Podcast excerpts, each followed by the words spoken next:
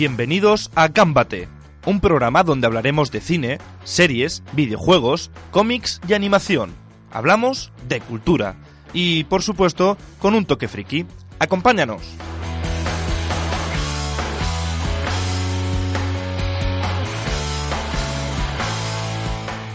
Gámbate.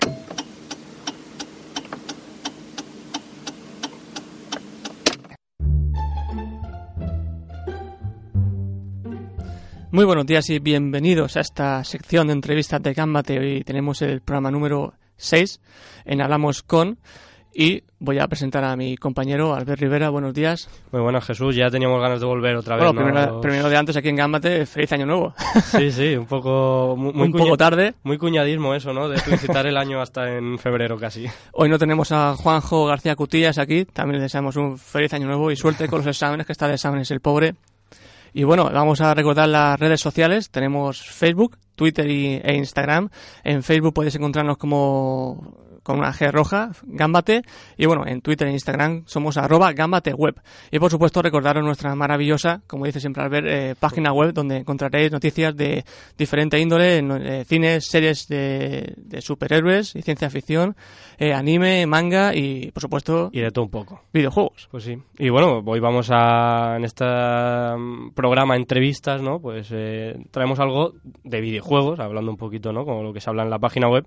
Y hacía tiempo que no... estuvimos hablando con Sonia Errante de, Hobby Consola, ¿no? Que bueno, pues obviamente relación con videojuegos, pero bueno, hoy traemos un creador, ¿no? De videojuegos, no, no comentador de, las revistas, sino uno de, de, los que crean, ¿no? Videojuegos y español. Ficcionama Studios es un estudio de videojuegos situado en Madrid, fundado por tres hermanos, Mario, Alberto y Luis Oliván, unidos por su devoción a los juegos de narrativa.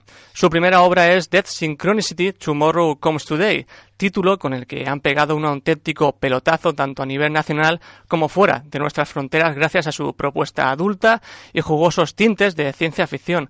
Aunque el videojuego ya salió en 2014 y está disponible para Android, iOS, Windows y MacOS, este pasado octubre de 2016 se podía adquirir también en PS4 y nosotros no podíamos pasar por alto tener al otro lado del teléfono a uno de los fundadores de este estudio y creador del juego. Hoy en Hablamos con Engambate tenemos al otro lado del teléfono a Luis Oliván. Eh, Luis, bienvenido y bueno, gracias por tener eh, estar aquí hoy con nosotros. Hola, nada, gracias a vosotros por, el interés en Dead Synchronicity. Vuestro caso es particular, puesto que hablamos de un estudio eh, formado en un 75% por miembros de una familia, hermanos. ¿Cómo surgió esta idea de, fundar Fictionama y no sé si será un sueño compartido de los tres? Sí, la verdad es que eh, los tres hermanos eh, hemos jugado muchos videojuegos juntos, sobre todo juegos narrativos cuando éramos niños, adolescentes empezamos a jugar en un Spectrum ZX48 hace ya algunos años y, a partir de entonces íbamos cambiando de equipo cuando podíamos, pero sobre todo siempre compartíamos esa ilusión de jugar juntos y de intentar desentrañar juntos los puzzles de las aventuras conversacionales primero, incluso de este género de los 8 bits que se llama videoaventuras, luego ya hmm. las aventuras gráficas. Entonces, bueno, eh, ya desde entonces compartíamos esa, esa afición por, por, jugar juntos y sabíamos que en algún momento también llegaría, llegaría el, paso de crear juegos juntos. Entonces, bueno, hace unos años se dieron las circunstancias, eh, Alberto, que es el guionista del equipo, vino a Mario y a mí con el guion de The Synchronicity y, vimos que era el momento, teníamos una buena historia, teníamos un, proyecto que nos parecía muy atractivo, lo podíamos eh, convertir en un, en un juego narrativo y dimos el paso. Nos da un poquito de, vértigo lanzarse, bueno, conforme está el, mundo ahora mismo, ¿no? Que cuesta mucho sacar ideas, eh, ya hemos visto que, es difícil, ¿no? Sacar adelante buenas ideas. Nos da un poquito de vértigo cuando dijiste, bueno, venga, vamos adelante con esto. Sí, eh, hombre, la verdad es que no deja de ser una, una aventura, es verdad que es una aventura en la que apuestas mucho, apuestas mucho apuestas tiempo, apuestas dinero y sobre todo apuestas mucha ilusión, muchas ganas. ¿no? La ventaja que compartíamos los tres es que, mm, aunque venimos de campos que no son directamente relacionados con videojuegos, sí que mm, teníamos todos bastante experiencia, tanto profesional como formativa, en ámbitos que sí que están como unidos de alguna manera. ¿no? Pues eh, Mario es, eh, es programador, ha trabajado mucho en programación web, eh, Alberto ha ejercido como guionista en muchos proyectos, es experto en narrativa audiovisual. Yo eh, he trabajado mucho tiempo como productor audiovisual también. en temas de comunicación. Entonces, bueno, digamos que éramos un equipo ya bastante polivalente y bueno, pues en realidad solo nos faltaba la pata artística, que es la que, pues para Dead Synchronicity buscamos la colaboración de Martín Barbudo, que es, el artista principal del proyecto. Y en cuanto al tema, bueno, siempre el más delicado, ¿no? A veces de, conseguir, ahora, ahora, hablaremos un poquito más en profundidad del, juego en sí eh, y bueno, de los proyectos que, lleváis a cabo. Eh, pero cuando empezasteis, ¿no? Este primer proyecto que, que buscasteis la, bueno, la financiación, ¿cómo, cómo llegó? No, no, no cogiste una financiación habitual, ¿no? Utilizasteis eh, una financiación colectiva, ¿no? Que en este caso, pues oye, eh, cuando mm, de parte individual no se puede sacar, ¿no? A veces hay que buscar otro tipo de, financiaciones. ¿Y cómo, cómo llegasteis a, esta idea? Pues, a ver, cuando abordamos el, nuestro primer proyecto de Synchronicity, pues bueno, contábamos con una parte de, capital propio que hmm. habíamos puesto entre los tres hermanos en la medida de nuestras humildísimas posibilidades. Y luego, bueno, pues aparte de, un préstamo institucional, eh, veíamos que nos seguía haciendo falta una parte de capital para poder acabar el proyecto y decidimos ir a, crowdfunding, a la plataforma Kickstarter. Nos parecía que era una manera, además, como muy natural de, conseguir la financiación necesaria siguiendo nuestra, nuestra filosofía, que es siempre la de ser muy transparentes y contar lo que estamos haciendo. Entonces, esto era, digamos, que poner en manos de los posibles futuros jugadores la decisión de si nos querían ayudar a financiar el juego o no. Y bueno, tuvimos la fortuna de que pues más de 1.500 personas em, pusieron dinero para, para terminar The Synchronicity. Fue una campaña para la que sacamos más de 50.000 dólares y bueno, con eso pues cubríamos el desarrollo. una cosita, Luis. Eh, ¿Cuánto se necesita, mm, sin entrar en detalles, para sacar adelante un proyecto así? Pues, hombre, depende de la envergadura, pero, hmm. eh, pero es fácil hablar de, en, en, costes totales es fácil hablar de cientos de miles de euros. Ah, y nuestro juego es un juego relativamente humilde, es verdad que luego contó con doblaje a dos idiomas, con traducción a otros cuatro o cinco idiomas. El tema del, doblaje, por ejemplo, pues cuando se hace doblaje a nivel profesional es un producto, es un proceso que es costoso y que añadió mucho coste al producto final. Pero bueno, hay que contar que, que cualquier videojuego que uno ve en el mercado, pues lo normal es que se haya hecho por eh, bastantes personas que pueden ir de una, dos, media docena hasta decenas y decenas de personas que trabajan durante muchos meses, habitualmente años, para sacar adelante un proyecto y para el que hace falta luego además muchos medios eh, materiales, hace falta motores, entonces bueno, al final desarrollar videojuegos es una, es una labor bastante cara. Sí, al final son superproducciones, ¿no? Casi como las que vemos en el, en el cine, ya no, no hace falta irse muy lejos, ¿no? Los videojuegos ya casi superan. En, Claro, hablamos de juegos triple A que tienen presupuestos millonarios que luego pues vienen de empresas que luego además se pueden gastar otro presupuesto millonario en marketing, entonces la verdad es que las grandes superproducciones manejan números que, que dan vértigo. Y Luis, por vuestra experiencia, eh, ¿podríais decir que es fácil emprender en España y más concretamente en este sector de los videojuegos? A ver, eh, ahí en realidad siempre hay como varias vertientes, ¿no? Está la parte burocrática, por ejemplo, que, muchas veces se, se, critica, ¿no? En España que es muy difícil montar una empresa y demás. En realidad esa parte es la más sencilla. Eh, los, los eh, trámites burocráticos no son tan complejos como muchas veces se pintan. Ahora hay mucho asesoramiento, hay mucha ayuda, tanto a nivel local como autonómico, como a nivel, a nivel nacional. Esa casi que es la parte más fácil, ¿no? Mm. Lo verdaderamente difícil es eh, conformar un equipo con el que uno se sienta cómodo y que esté compensado y que, bueno, que, todo el mundo reme en la misma dirección, conseguir financiación, por ejemplo, es, es, para nosotros siempre ha sido como la parte más dura de, todo el proceso, porque, bueno, pues es verdad que la financiación al final es el grifo de los bancos que ha sido siempre como la, la vía más habitual, pues evidentemente los bancos te exigen avales y te exigen que, que pongas propiedades y cosas así, ¿no? Y cuando no las tienes, pues evidentemente es, mucho más difícil, ¿no? Entonces, ¿emprender es, es, fácil, difícil? Pues yo creo que, bueno, depende de tu proyecto y depende de los medios con los que cuentes, ¿no? Si cuentas con muchos medios para empezar, pues será mucho más fácil que si, como en nuestro caso, al final tuvimos que ir sacando cada euro de muchas fuentes distintas, ¿no? Sí, no, porque ya imagino que será difícil no ir al banco y decir, oye, que queremos sacar adelante un videojuego y, conseguir lo que tú dices, no hay que hablar demasiado sobre cosas que, bueno, pues no ni se tienen. Sí, claro, y además, bueno, eh, una, un, un hándicap que cuentas en este terreno es que al final eh, lo que le da valor a tu empresa es algo completamente intangible. Claro, claro. Es una idea, es un, proyecto, es un proyecto, es un... Yo recuerdo hablando con determinadas administraciones, por contar la anécdota, eh, nos llegaban a preguntar, cuando les decíamos que hacíamos juegos, nos preguntaban que dónde los guardábamos, ¿no? Que, si teníamos un almacén o y entonces no, mira, es que hacemos juegos, pero es verdad que se venden juegos físicos y los chicos salen del juego físico, pero, pero es verdad que al final, pues el mercado ahora mismo de juego en PC, pues están las plataformas virtuales, ¿no? En Steam, y todavía siguen insistiendo, sí, pero usted cuenta con un almacén y sus juegos, cuando están en caja, ¿usted cómo manda los juegos? Y era difícil hacerle entender a esta persona que trabajaba en una administración pública que al final nuestro mercado se mueve en el aire, ¿no? En la nube. los, proyectos están ahí, se mueven, la gente los descarga, los jugadores los juegan y muchas veces en plataformas ni siquiera hace falta tenerlo instalado, ¿no? Entonces, es verdad que, que cuando vas a un banco a decirle que, que, tu proyecto es un videojuego, que no que no es un, que no, que no tienes un local, que no te hace falta comprar un almacén, pues todavía hay cierta reticencia, ¿no? Uf, qué mal, qué mal habla eso de, bueno, de, nuestro país, ¿no? Como, como institución y como... Bueno, también, también hay que entender que, que, todo este movimiento es relativamente joven, ¿no? Claro, eh, es verdad que hay otras plataformas, hay inversores, hay business angels que sí que están muy familiarizados con este, con este sector y que entienden, por ejemplo, que el valor de una idea, el valor de una empresa muchas veces pues son las IPs que manejan, son las ideas, son los algoritmos, es decir, lo, lo, que, lo que es eh, intangible. Bueno, en ese momento en el que ya tenéis el guion, tenéis más o menos las cosas hechas para el, este de Synchronicity, ¿qué tal esa experiencia de, aliarse con una editora como una editora como fue Daedalic Entertainment? Pues la verdad es que ha sido muy positiva porque también Daedalic hace juegos, no solamente es un, es un publisher, sino que ellos también son desarrolladores, además desarrollan juegos narrativos. Entonces, eh, pues de su parte encontramos mucho apoyo, mm, tanto a la hora de evaluar el desarrollo en sí mismo, nos dieron mucha libertad, es verdad que nos, nos aconsejaban determinadas cosas, pero nunca nos impusieron nada. Eh, tienen evidentemente departamentos técnicos más potentes que el que podemos tener nosotros, toda la parte de QA y demás.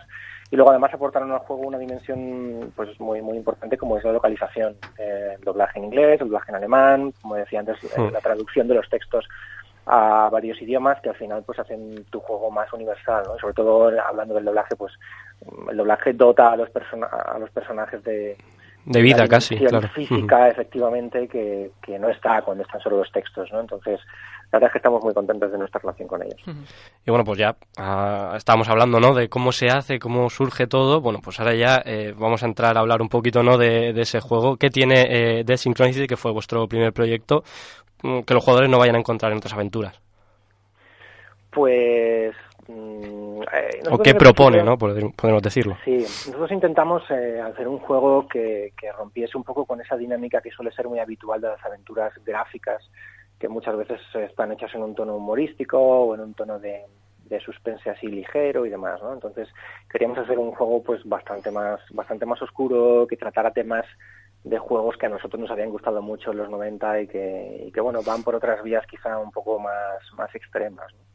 Y, y luego, pues, por ejemplo, hemos intentado también llevar el juego a todas las plataformas posibles, de tal manera que, que, alguien que tenga un móvil pueda jugar, una tableta, o incluso, como decíais a finales del año pasado, la conversión a PS4, que la hemos hecho con, con Badland Games, un editor español, eh, con el cual además estamos trabajando ahora mismo en otro proyecto. La verdad es que la relación con ellos está siendo estupenda. Entonces, bueno, pues eh, hemos intentado, como digo, dotar al juego de cierta personalidad en cuanto a las tramas, eh, reforzar mucho el aspecto artístico, dotar al juego de un aspecto muy reconocible, muy duro, muy, muy ligado a la dureza de la trama. Y el otro elemento principal es la música. Hemos intentado hacer de la música un, valor en sí mismo, un factor en sí mismo que, bueno, en lugar de añadirle al final, como se hace en muchos desarrollos, pues se ha ido escribiendo al tiempo que se iba desarrollando la aventura, ¿no? Entonces, eh, arte, historia y música pues son los tres elementos que, mezclados son los que creemos que le dan un, valor diferencial al juego. Los pilares, yo creo, sí. sí. No cabe la menor duda de que es un juego adulto y, bueno, bien llevado a cabo, tanto en guion como en diseño artístico. Eh, ¿Puedes hablarnos un poco del proceso creativo que hay detrás de, de su trama o de dónde surgieron sus ideas? Pues como comentaba al principio, bueno, la idea viene de un, de un cuento, de un relato corto de, de Alberto Oliván, del, del, guionista, en el cual ya estaban esbozadas pues las, digamos que las tramas principales, los conceptos principales del juego, pues la granola, esta serie de catástrofes que, que han sumido al mundo en el caos, eh, la, enfermedad de los disueltos, esta pandemia que hace que, mm. que los enfermos se disuelvan en un chorro de sangre y que antes de morir pues que tengan determinados trances y que sean capaces de ver cosas que no han ocurrido o cosas de tiempos que, que los enfermos no han vivido y eso ya estaba ya estaba en este primer cuento inicial. A partir de ahí lo que, lo que hicimos fue desarrollar la trama para ir convirtiéndola poco a poco en un, en un juego narrativo, en una aventura gráfica y, e ir em, incluyendo ya pues los puzzles, los episodios, eh, dividiéndolo ya en localizaciones, es decir, en escenarios. Y a partir de ahí, pues muy vinculado a la parte artística, eh, Martín Barbudo, como, como comentaba, iba, tras, iba transformando esa idea inicial de, de Alberto en imágenes y luego, pues bueno, Mario, el programador, iba metiendo todo junto, al mismo tiempo que Alberto, que también es el músico del equipo, iba componiendo. Además, es, es, de, es de resaltar que la banda sonora del juego la ha interpretado una banda de rock que se llama Kowalski, que, en la que también están mis dos hermanos. Entonces, bueno, digamos que hubo un montón de procesos artísticos paralelos eh, que se iban desarrollando al mismo tiempo y que, bueno, al final, eh, en los últimos meses es cuando, pues, todo se prueba, una, se va implementando todo poco a poco y en los últimos meses es cuando, bueno, el, periodo de testing de QA, que se pule todo y se deja todo pues lo más preparado posible. ¿Y creéis que ha alcanzado las metas que os propusisteis ¿no? cuando lanzasteis este proyecto, que está en, el momento que vosotros quisisteis, ¿no? cuando pensasteis la idea? Sí, para nosotros, por ejemplo, era muy importante que este primer proyecto pues tuviera una personalidad muy marcada, que nos permitiese además meternos en la industria, porque nosotros éramos, estábamos en el otro lado, hasta, hasta, unos, hasta hace pocos años éramos eh, solamente jugadores, ¿no? Entonces, eh, en ese sentido el juego ha tenido mucha difusión, mucha repercusión, ha salido en, en los principales medios nacionales e internacionales, hemos ganado premios con Dead City en todo el mundo, y, y, bueno, nos ha servido también un poco para posicionarnos en, en un sector como el del videojuego que, que comienza a estar muy saturado, hay muchos proyectos, hay muchos productos. Es verdad que tiene una parte buena, que es que ahora mismo hay juegos para todo el mundo. Uh -huh. Tiene una parte menos buena, que es que hay mucha competición, por, por, sobre todo por la visibilidad, es decir, porque el jugador vea tu juego. Otra cosa es que lo compre o no lo compre, pero por lo menos que lo vea. Y eso nos ha servido, como decía, para, para posicionarnos eh, dentro del sector del videojuego como una empresa eh, dedicada a juegos narrativos. ¿no? Y eso, pues, como empresa, nos ha dado pie de seguir haciendo juegos y, como digo, de, de estar desarrollando ahora otro juego narrativo con un aire totalmente distinto al de The Synchronicity, que se llama Do Not Feed the Monkey, sí, sí. que estamos haciendo precisamente con, con Badland Games, con la editora que publicó Dead Synchronicity para PS4. Pues ahora eh, te íbamos a preguntar sobre ese proyecto, pero mira, conforme estabas eh, explicando ¿no? el tema de, de, bueno, lo difícil que es moverse en el mundo ¿no? de, del marketing porque hay tantas, eh, tanta competi competitividad, eh, no sé qué opinión te merece a ti los, el, el tema que ahora yo creo que por todo por todo el mundo el tema de los youtubers no de, de estos jugadores que gracias a ellos se venden eh, más videojuegos se venden eh, bueno no solamente videojuegos pero bueno digamos que el mundo del videojuego es el que más el que más han dominado no eh, como uno de los de las empresas no que pueden verse beneficiados por este por este hecho cómo, cómo lo veis vosotros bueno, es innegable que, que ahora mismo es un, los, los, youtubers son, son lo que se llaman prescriptores, ¿no? Esta palabra que está tan de moda ahora, que son personas cuya opinión de pronto es capaz de movilizar a, a otras muchas personas, ¿no? Y a nosotros además, viniendo de una generación pues bastante más uh, antigua, entre comillas, ¿no? Que la de los uh, youtubers que hay más jóvenes, pues el, el, fenómeno nos sorprende por un lado y por otro lado nos recuerda pues a, aquí hacemos mucho la, la analogía de cuando nosotros éramos pequeños y la gente bajaba a la recreativa a jugar y entonces de pronto te encontrabas con el con el tío del barrio que mejor jugaba y tú te lo pasabas bomba viéndole jugar a él, ¿no? Porque claro, tú, claro. No, tú no eras tan bueno como él. Entonces, mientras que esperabas con tus cinco duros, pues veías su partida y, bueno, se te ponían los dientes largos y tal, y, y molaba mucho, ¿no? Entonces, nos parece que es un poco la misma analogía, ¿no? De pronto hay, hay un montón de personas, millones de personas, que se lo pasan muy bien viendo jugar a otros, ¿no? Y es evidente que, que, que es un factor de marketing muy, muy importante y que, como digo, puede puede hacer que, que un juego pues de pronto suba en popularidad o en, o en, o en ventas. ¿Y os habéis planteado, digamos, eh, entrar ¿no? un poquito en ese mercado? Pues para, para Dead Synchronicity precisamente, pues eh, sí que intentamos ponernos en contacto con, con youtubers, eh, pues bueno, para ver si podían jugar el juego en sus canales y tal, ¿no? Y bueno, sí. algunos, algunos respondieron sí. y jugaron, otros no respondieron y no jugaron, y bueno, también hay que tener en cuenta que es un, que es un mercado que ahora mismo pues vale mucho dinero, ¿no? Es decir, los, yo creo que los youtubers ya son conscientes de que tienen mucho poder, entonces hay veces que escribes a un youtuber, por ejemplo, y ya ni siquiera te contesta a él, te contesta a su agente. Sí, sí, está entonces, muy... Bueno, más allá de la devoción de los youtubers por jugar unos juegos u otros, que estoy seguro de muchos juegan a juegos porque les apetece, pues hay una parte de, de, de esa tendencia que ya está completamente profesionalizada, ¿no? Entonces yo creo que es un sector al que tienes que ir eh, o bien como, como empresa totalmente independiente y hablando de tú a tú, o bien ya como, como un elemento de marketing más, ¿no? Y que tú lo valores en tu plan de marketing y decides si te merece la pena o no. Claro, es que se ha creado ya, ¿no? Un, otro factor más para... No, no solamente existe la televisión, la radio, la prensa, las revistas, ¿no? Ahora existe también eh, eh, YouTube con estos em, jefes, ¿no? Que son los youtubers, que son los que venden. La verdad es que es mm, interesante, interesante el tema. Y volviendo un poco al juego, Luis, está claro que que tú ves el juego y es un juego de nicho, para ciertos jugadores es un juego de point and click, ¿crees que queda suficiente gente para seguir haciendo estos juegos como en los años 80 o 90? Sí, a ver, hay, que, hay que tener en cuenta que los nichos hoy son muy grandes. Ya, como decía al principio, eh, seguramente ahora juega, juega más gente a videojuegos de la que ha jugado nunca en la historia. Porque ahora mismo quien más, quien menos lleva en el móvil un videojuego instalado, que juega pues, mientras espera el autobús o mientras eh, eh, yo que sé, espera su turno en la carnicería, bueno, no lo sé, hay, hay, hay juegos que te permiten echarte una partida en pocos segundos y al final, bueno, tú ves, ves a muchas personas que a las que seguramente le preguntas si juegan a videojuegos, te dicen que no, y luego le preguntas, ya, pero tú tienes el Candy Crush. Exacto, exacto. Sí, ya, ya, pues bueno, eso es un videojuego. Otra cosa es que solo le dediques 10 minutos al día, pero es que es un videojuego, ¿no? Entonces, es verdad que hoy el mercado de, de jugadores es, descomunal y eso hace que los nichos también sean muy grandes, ¿no? Hmm. El, el, tema, como siempre, es lo que comentaba al principio, la visibilidad, ¿no? Tú haces una aventura gráfica como Dead Synchronicity siendo un equipo pequeño y más allá de la calidad del juego, que eso es un factor eh, que es evidentemente está relacionado con la visibilidad, pero muchas veces no, es, no está relacionado directamente, pues no vas a tener la misma visibilidad que puede tener, pues no sé, una aventura gráfica de Tim Schafer o una aventura gráfica de Ron Gilbert, porque evidentemente ellos per se tienen mucha más visibilidad que tú, ¿no? Entonces, ¿hay mercado? Sí, hay mercado. Lo, complicado es llegar a él, ¿no? Entonces, y, cuanto más pequeño es tu mercado, pues más difícil es llegar a él porque, bueno, digamos que, que esos canales son un poco más exclusivos, ¿no? No, no, no es el mercado generalista. Entonces, sí, sigue habiendo mercado, sigue habiendo mercado para juegos de nicho, pero es muy difícil que llegar a ese mercado con, haciendo números grandes. Y bueno, los que hayan jugado a The Synchronicity, bueno, los que hayan llegado al final de la historia saben que, bueno, que esta continúa. Y seguro que esta pregunta ya os la habrán hecho miles de veces. ¿Para cuándo una segunda parte, Luis? Pues mira, hace poco además eh, anunciamos en, a finales del año pasado, en diciembre, anunciamos en nuestro, en nuestro blog una noticia muy buena y es que eh, Dead Synchronicity 2, que se llama The Underground Highways, las autopistas subterráneas, pues ha, sido uno de los proyectos que, que, que está cofinanciando la Unión Europea a través del programa Media.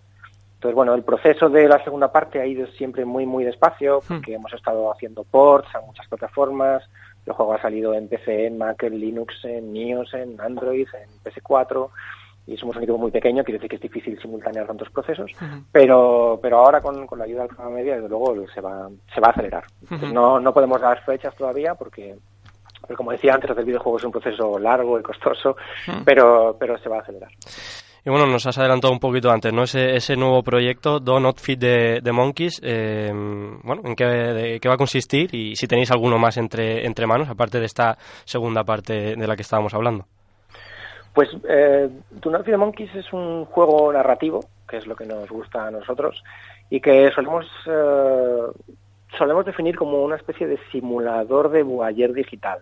Es un juego que está basado en, la vida de un, de un personaje que, que, no tiene demasiados alicientes en su existencia, que de pronto es, le aceptan en un club eh, ilegal que se dedica a hackear cámaras de seguridad y cámaras eh, y webcams. Entonces de pronto este, este personaje tiene acceso a la vida de, decenas de personas de, que evidentemente no saben que están siendo, que están siendo espiados, ¿no? Y bueno, eso nos, nos permitía contar muchas historias, ¿no? Con Dead Synchronicity, digamos que contábamos una historia principal, que es la de Michael y su, y sus aventuras intentando recuperar su identidad y aparte de, bueno, pues ciertas subtramas. Pero con No Feed the Monkeys lo que nos apetecía era contar un montón de historias, un montón de historias con las que el jugador tiene la opción de interactuar o no, a pesar de que este club te advierte de que no lo hagas, ¿no? Por eso, por eso el título, ¿no? Este club llama a estas, a estas cámaras que están siendo hackeadas jaulas, porque digamos que ellos mismos se llaman club de observación de primates para que no les pillen, y la gente que es observada pues le llaman monos. Entonces la, norma número uno del club es que no alimentes a los monos, que no interactúes con ellos. y, bueno, es un proyecto que la verdad es que nos, nos, nos está gustando mucho abordar, ya digo, porque nos permite tratar un montón de temas, un montón de temas además muy, muy diversos, desde historias cotidianas a historias de terror, de ciencia ficción, o sea, estamos metiendo un poco eh, lo, que, lo que más nos gusta, lo que nos apetece en cada momento. Y también además nos permite tratar ese gran tema, ¿no? De, de nuestra tendencia a, a, saber más de la vida de los demás, pero al mismo tiempo como nosotros mismos nos exponemos en, redes sociales. Y de hecho es curioso porque eh, parte de la propuesta del juego pues viene de, webs que existen y de aplicaciones que existen y que dan acceso a, miles de cámaras eh, de seguridad que la gente pone en su casa, que no protege con contraseña y que están abiertas. no, es más, no es más que no hay más que poner una URL concreta y accedes a su cámara. ¿no? Entonces eso ya existe. Uno entra en esas aplicaciones y ve la vida de mucha gente y ve bares y ve tiendas y ve bibliotecas y centros comerciales donde la gente no sabe que está siendo espiada. ¿no? Entonces esa propuesta nos aterró tanto que dijimos, bueno, hay que hacer un juego. Parece, y, en eso estamos. Parece un capítulo casi de, Black Mirror, ¿no? podría, podría ser una, una trama para, para Black Mirror, la verdad. Sí, sí, sí, vamos, y ya digo que cuando uno entra en, esas, en estas webs, que además aparentemente son legales, porque es alguien que ha puesto una cámara en su casa y que no le ha puesto contraseña o no la ha cambiado. Sí, sí, claro. Expuesto, a nivel legal en España no sé cómo está la cosa, pero estas plataformas existen y hay aplicaciones y una, de hecho nos sorprende mucho encontrar una aplicación móvil que se llama Lifecams, Lifecams Pro, que ha vendido, no sé, cientos de miles de unidades y unos tipos que, que se han hecho de oro eh, vendiendo esta aplicación que se dedica a dar acceso a estas señales, ¿no? Entonces dijimos, bueno, esto hay que contarlo, hay que hacer un juego porque aparte de que la cosa es bastante terrorífica, es que a nivel narrativo, pues evidentemente abre muchas puertas. Yo no sé qué da más miedo, si eh, la gente, o sea, que existan este tipo de aplicaciones o que haya tantas descargas por parte de la gente, ¿no? O sea, eh, ¿dónde, dónde, en qué mundo, en qué mundo vivimos? Bueno, pues eso es justo también parte de lo que queremos abordar con Ahí está. Bueno, pues Luis, eh, hasta aquí la entrevista. Bueno, muchas gracias por atendernos y nada, te, deseamos, bueno, a ti y a tus hermanos, Mario y Alberto, bueno, que vaya todo genial con este nuevo Do Not Fit the Monkeys y bueno, muchos jugadores estarán esperando esa segunda parte mm. de, de Synchronicity como agua de mayo. Bueno, no, muchísimas gracias a vosotros por el interés, ya digo, y bueno, para lo que queráis y ya sabéis dónde estamos. pues muchas gracias, Luis. Un saludo. Gracias, un saludo.